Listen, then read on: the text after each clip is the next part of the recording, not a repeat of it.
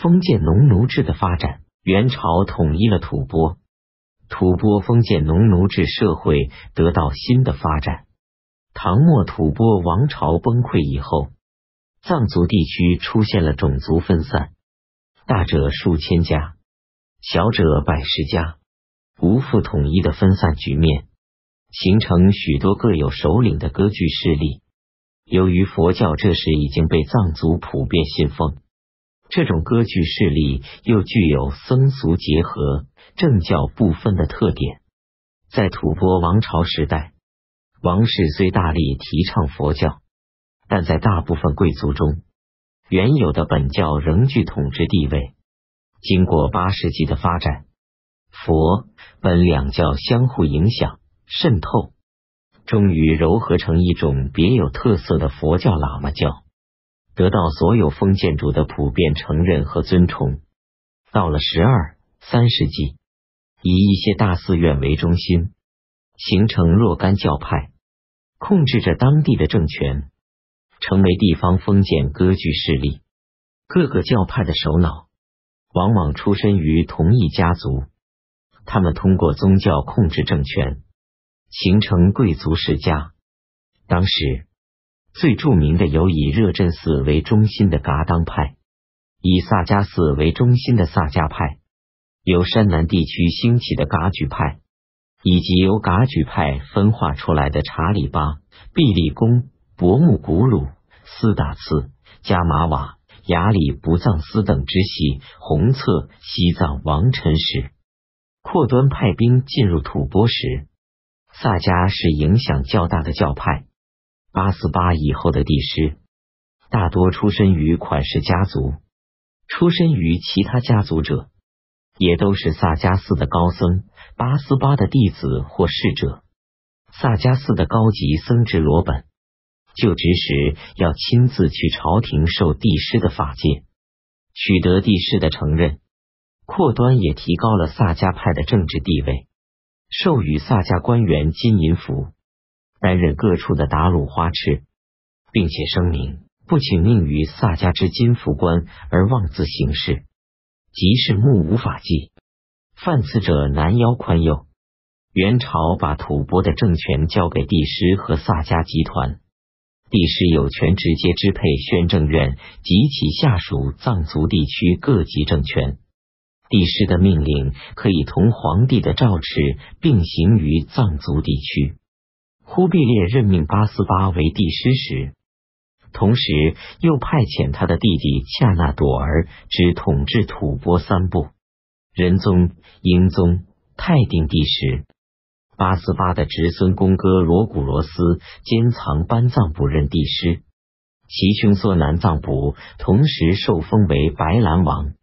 领乌斯、藏、那里素古鲁孙三道宣慰司事，三路曾先后设立军民万户府和宣慰使司都元帅府，其万户、宣慰使、都元帅等要职，除帝师的族人外，大多由萨迦的官员本勤和大侍从担任。帝师也是吐蕃最大的封建领主。据萨迦世袭史说。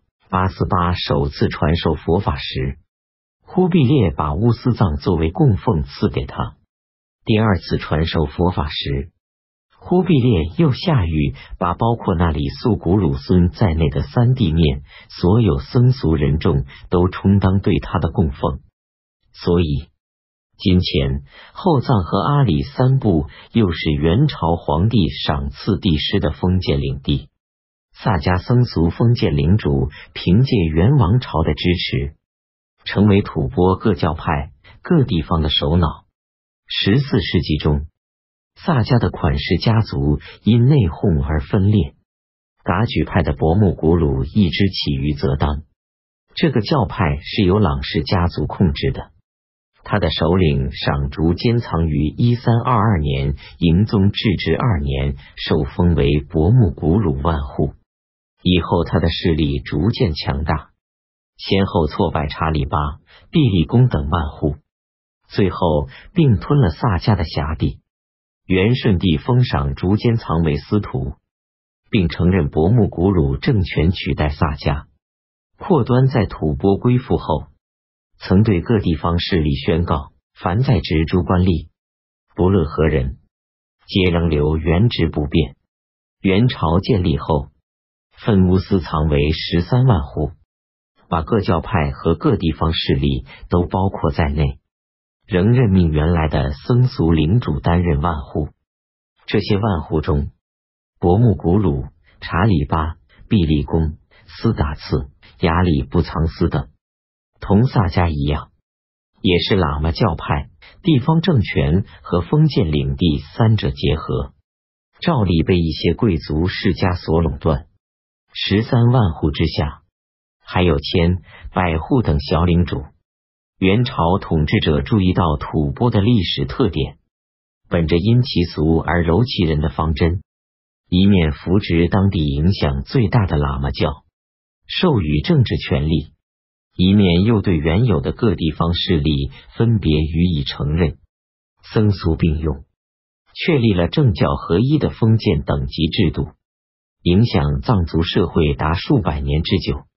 朵斯马、朵甘斯两吐蕃宣慰使司所辖地区，由于接近汉地，又有各自的特点。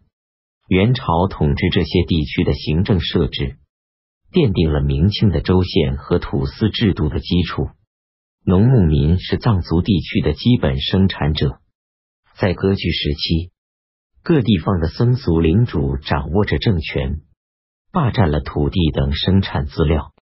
农牧民被迫向他们服劳役和缴纳食物，逐渐沦为依附于他们的农奴。但由于各割据势力兴衰无常。他们对农牧民的控制还并不稳固。元朝几次清查吐蕃的户口和土地，明确了各个领主对所属农牧民和土地的占有权利。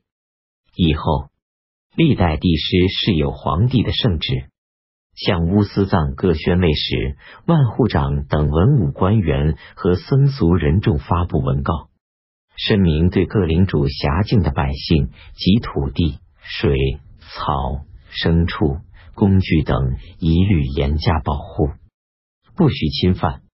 各领主所属百姓应安居原处，不许逃亡或投靠别人。其他领主也不得强占。百姓应依立为领主执意应差，对领主不得违抗。为了使这种农奴制度得以长久维持，文告中也告诫各地领主和文武官员。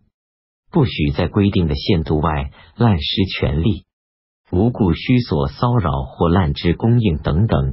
第十义社四连真等发布的文告，萨营的本勤延林任宣慰使时，还通过地方政权制定了乌斯藏大部分法律，封建领主和属民的地位及其相互关系，由朝廷的法令确定了下来。封建农奴制度得到了巩固和发展。农奴要对领主交纳食物和服劳役，小领主有权支配所属农奴服役，而大领主又可支配所属小领主的农奴为他服役。元初是营藏捕人本勤时，就曾征调乌斯藏十三万户的人夫为萨吉修建大寺，农牧民占户还要服乌拉。一路上来往使臣的饮食住宿的需用，驮运过往货物的马匹、畜力、车辆、人夫等等，都要由战户提供。农牧民除向领主缴纳食物外，各领主向元朝纳贡的负担也落在他们身上。萨迦班底达向阔端臣服时，曾指定献纳各种上产和奢侈品，如珍珠、颜料。胭脂红、赭石、广木香、兽皮、羊毛、普鹿及金沙、银、象牙等等。据《经史大典》战赤保存的零星记载，元朝时期贡品有葡萄酒、酥油、水银、西天布、硫磺、青稞、盐货等土产。名目有所谓年历出产直贡。有所谓宣政院所辖西番课程钱物等，还有专门供奉皇太后个人的西番出产物货。藏族社会中地位最低下的是奴隶。元朝在吐蕃调查户口时，一般以六口之家算作一小窝耳朵丈，六口即估计为夫妇及子女、婢仆各一人，萨家世系时，每个小窝耳朵都估计有婢仆二人。可见奴隶制仍在发展，藏族的农奴和奴仆备受僧俗封建领主的压榨，不断举行各种形式的起义。地方领主也常利用这种形式起而反抗萨迦和元朝的统治。元世祖至元末年，毕立攻起而反对元朝和萨迦的统治，破坏驿站。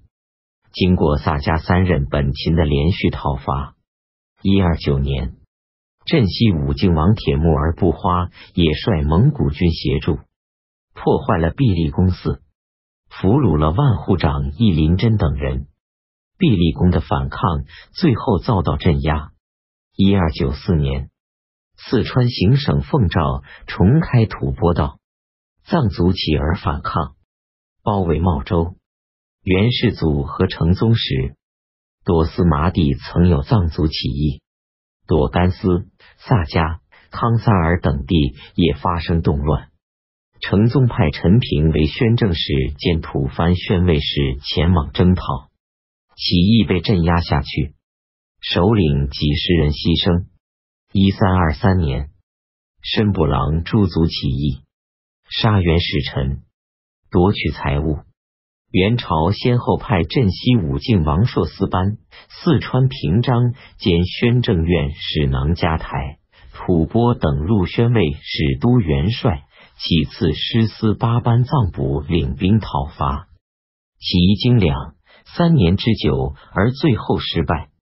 顺帝时，元王朝已到崩溃的边缘。一三三七年至元三年，藏族人民发动起义。直指镇守当地的镇西武靖王，杀死王子党务班。元朝特赦行宣政院派兵镇压。元末农民起义在中原爆发，藏族农牧民也纷纷起事。仅在一三四七年至正七年一年内，发生藏民起义的地区就有二百余所。元王朝穷于对付。只得不拘自己派遣官员镇压。元王朝加强对各族人民的镇压，并不能挽救自己的父王。宣赫一时的萨迦集团，也在封建主内讧和藏族人民起义的打击下，陷于崩溃。